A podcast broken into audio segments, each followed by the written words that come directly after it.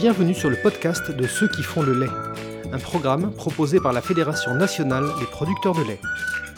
Bonjour, nous sommes aujourd'hui avec Thierry Roquefeuille qui vient d'être réélu à la tête de la FNPL pour un nouveau mandat. Thierry, c'est ton troisième mandat de président? Euh, bonne question, euh, oui, euh, effectivement, c'est le quatrième mandat. Dans ton discours de, candidat à ta propre succession, tu as expliqué aux administrateurs réunis en conseil que tu souhaitais mettre ce nouveau mandat sur un axe, sur une colonne vertébrale qui est le renouvellement des générations. Est-ce que tu pourrais nous expliquer ce que tu entends par là? Bon, euh, effectivement, euh, déjà remercier le conseil d'administration de la confiance qu'ils qui, m'ont fait parce que je crois que euh, on aurait pu imaginer qu'après trois mandats, on aurait pu changer de, président à la FNPL. Alors déjà, si je, leur ai dit, c'est parce que j'ai envie de continuer à travailler pour les producteurs et, dans la filière. Et, et je pense qu'effectivement, si j'ai mis l'accent sur le renouvellement de génération, euh, c'est pas que la FNPL n'a rien fait sur le renouvellement de génération euh, depuis ces dernières années. Euh, mais je crois qu'aujourd'hui, beaucoup de monde parle du renouvellement de génération. Il m'a semblé quand même le, plus opportun que ce soit les producteurs et la FNPL qui s'emparent de ce dossier en premier, parce que c'est quand même nous qui connaissons le, sujet, qui connaissons les problématiques de, de renouvellement de génération, et aussi les problématiques du départ de ceux qui arrêtent la production. Euh, donc nous, nous sommes euh, euh, en capacité d'analyser tout ça, nous sommes en capacité de voir les problèmes qui sont posés, que ce soit sur la partie économique de la génération, sur la partie sociale, sur la partie fiscale. donc il y a beaucoup de dossiers et le, donc le renouvellement génération, c'est aussi une façon de dire que la FNPL va être sur tous ces sujets que je viens de, de, nommer euh, et euh, va être présente aussi à la FNSEA sur ce dossier-là, euh, puisque bien sûr la FNSEA avec JIA sont nos, ben, nos, nos, parents, si je peux dire comme ça, sur, sur le de génération, parce que c'est la maison mère pour à la fois les jeunes et, les plus anciens. Donc voilà, la FNPL a, un savoir-faire sur le de génération, mais aujourd'hui, il faut qu'on se donne le temps de la réflexion, mais le temps de l'action.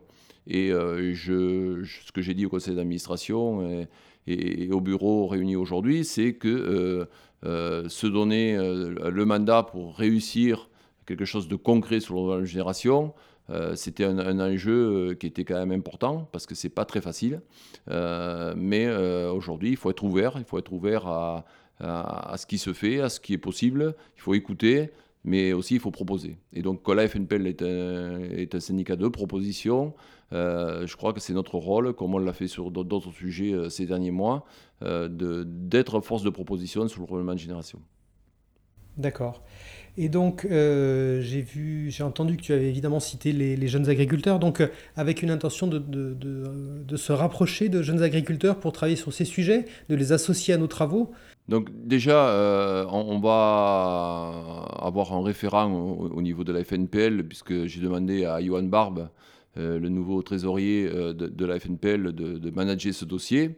et, mais bon, Johan a un avantage, c'est qu'il est le plus jeune d'entre nous, mais il est entouré de plus anciens. Donc il va avoir la, la capacité de, fédérer un petit peu ce travail, en s'appuyant bien sûr sur les jeunes agriculteurs qui seront présents à notre conseil d'administration, puisque nous avons deux jeunes agriculteurs qui sont euh, présents, membres de droit à notre conseil d'administration.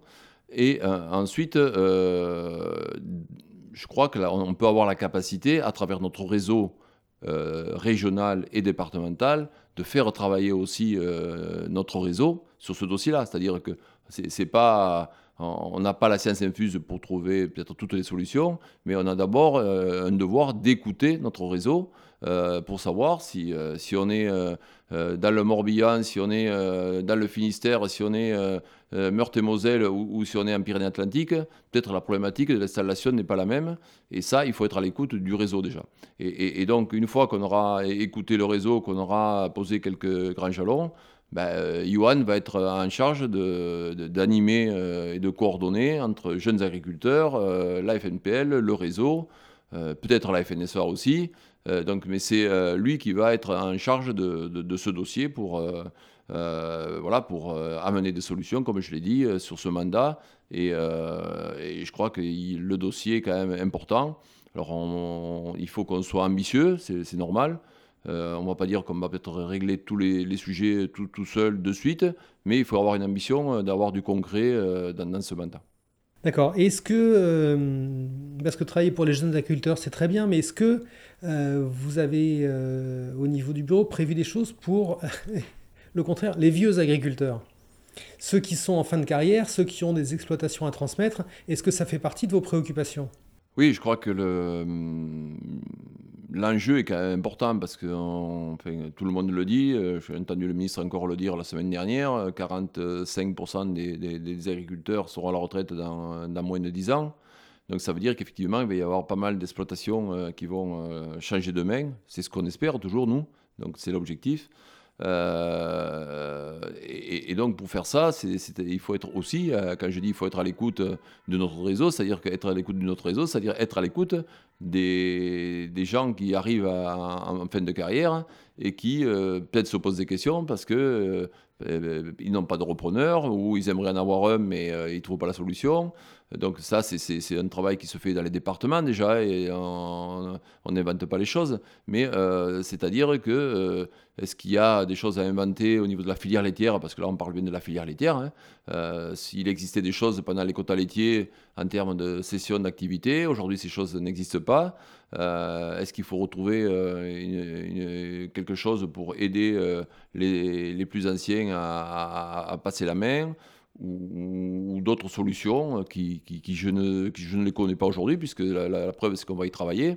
Euh, donc voilà, c'est effectivement euh, le, prendre en compte les gens qui vont arrêter, euh, effectivement, est une vraie, une vraie ambition de notre part. Quoi. Et puis, je, crois quand même qu'il y a un autre sujet majeur qui va arriver sur ce, sur ce nouveau mandat, c'est euh, la transition agroécologique. On est à l'aube de la nouvelle PAC qui va être, je crois, révisée d'ici la fin de ton, de ton mandat. Est-ce que la FNPL va porter des ambitions particulières euh, sur ce dossier? Est-ce que c'est un sujet qui est fort euh, au niveau du Conseil?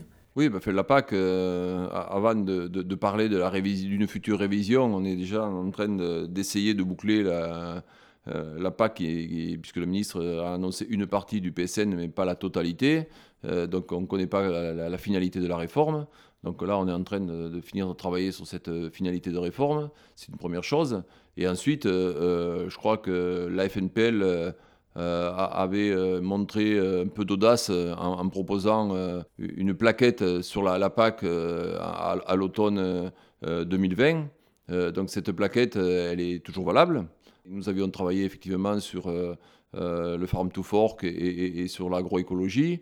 Nous avions euh, évoqué sur tous les sujets notre ambition et notre vision euh, d'une agriculture, d'une polyculture élevage qui nous semblait être un objectif censé, que ce soit au niveau économique, au niveau environnemental, voire au niveau social.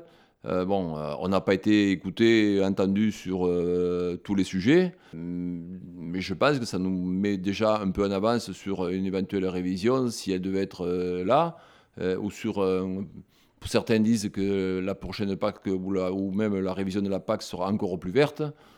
J'en sais rien. ça, c'est les, élections, les futures élections européennes, peut-être 2024, qui nous le diront. Encore une fois, voilà, on sort d'élections où la mobilisation n'a pas été grande. Euh, je pense que euh, quand on est au niveau européen, il faut savoir que tout commence au niveau de l'Europe. Donc, euh, si on peut avoir une ambition, c'est déjà de, dire à, tout le monde que quand on, élit des gens au niveau européen, c'est eux qui vont décider de la future politique agricole que, que l'on aura au niveau européen. Et que donc, il faut avoir une ambition, c'est surtout de travailler avec ces élus qui auront envie de travailler avec nous pour euh, continuer à avoir de l'élevage laitier euh, sur tout le territoire et défendre euh, la, filière laitière française avec une, volonté de, garder notre diversité, mais aussi notre qualité de produits et, avoir une, durabilité pour que ce que j'ai initié au départ, à savoir le renouvellement des générations, ait du sens. Parce que si on renouvelle les générations, mais que derrière on a une politique agricole qui ne correspond pas à cette volonté-là, bon, euh, il y aura un problème euh, derrière. Donc aujourd'hui, il nous faut avoir une ambition syndicale de, défendre euh, l'ordonnement de génération et de le porter. Et derrière, cette même ambition, il faut la porter au niveau euh, européen et, français pour que les, politiques ben, comprennent que ce que nous défendons a, une vraie euh, cohérence avec ce que le citoyen aussi, le consommateur, souhaite. Donc voilà, c'est un tout, mais on y travaillera bien sûr s'il y a une révision à mi-parcours de la PAC mais je ne me sens pas complètement démuni par rapport au travail que la FNPL a mené ces derniers temps. Thierry, merci beaucoup d'avoir partagé avec nous ta vision pour ce mandat à venir. Mais je crois que tu avais aussi quelques mots à dire à propos de ton équipe sortante. Ben oui, c'est l'avis du syndicat. Euh, comme, euh, comme tu l'as dit, euh, voilà, c'est mon quatrième mandat, donc tu peux, on peut imaginer le nombre d'administrateurs que j'ai vu arriver et certains, je les ai vus arriver et repartir. Ben, c'est le cas effectivement de certains. J'avais, euh, j'avais travaillé avec, André Bonnard, avec Marie-Thérèse Bonneau, euh, avec Denis Raspacher, euh, avec bien d'autres qui, qui, qui aujourd'hui, ben, avec Bruno Verkes, avec, voilà, j'aurais dû prendre la liste pour, pour n'en oublier aucun. Voilà, c'est des, des, personnes qui ont ben, souhaité ou passer à autre chose ou, ou arrêter leur travail à la FNPL parce qu'ils avaient ben, des, sollicitations euh, autre part, ou, personnellement c'était un choix aussi de, passer à autre chose. Euh, donc euh, moi, une chose est sûre, c'est que l'équipe qui arrive aujourd'hui avec des jeunes, puisque on pourrait penser que si le président ne se renouvelle pas, l'équipe ne se renouvelle pas, mais je peux vous dire que l'équipe s'est renouvelée, puisqu'on a six nouveaux au bureau. alors, je l'ai dit hier, à mon goût, on n'est pas on n'est pas suffisamment euh, représenté au niveau féminin. Euh, voilà, mais bon, c'est la réalité un petit peu des responsabilités que l'on vit au niveau local, départemental, régional. C'est que souvent, on a, on a, du mal à trouver, à avoir des femmes qui, qui soient présentes euh, à, nos réunions. Et, mais bon, on en a quand même quelques-unes, puisque euh, bon, la secrétaire générale adjointe Marie-André Luerne est là. Puis au, conseil d'administration, euh, il y en a certaines aussi euh, qui sont présentes et qui pourront continuer à travailler avec nous. je crois que c'est une bonne chose. Et puis voilà, donc bien sûr que j'ai une pensée, je peux dire, émue au fait que Marie-Thérèse arrête son, mandat de, première vice-présidente parce que ça a été une personne extraordinaire à mes côtés depuis 2009. Donc voilà, euh, c'est euh, euh, voilà, on a fait un bon moment ensemble et, je crois que moi ce que je souhaite c'est que Marie-Thérèse puisse continuer à, aider le, monde agricole puisqu'elle elle va, je l'espère, rester dans, la grande maison et, pouvoir en continuer nous aider sur les nombreux dossiers qu'elle maîtrise très bien. Voilà, et donc, euh, mais euh, voilà, il y a Guylaine qui arrive, Guylaine de Viron.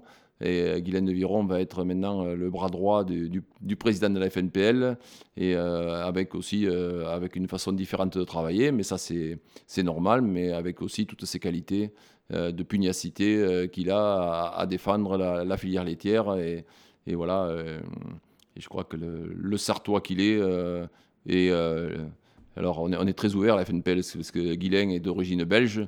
Donc, on parle un peu football en ce moment. Et donc, euh, voilà, on a, on, a, plus la chance de défendre l'intérêt de, l'équipe de France. Donc, on est allé. On, va être un peu chauvin avec Guilain. On va l'aider à soutenir l'équipe belge pour cet euro. Très bien. Thierry, je te remercie infiniment pour ce moment euh, passé à échanger, à dresser les grandes lignes de ce nouveau mandat. À très bientôt sur le podcast de Ceux qui font le lait.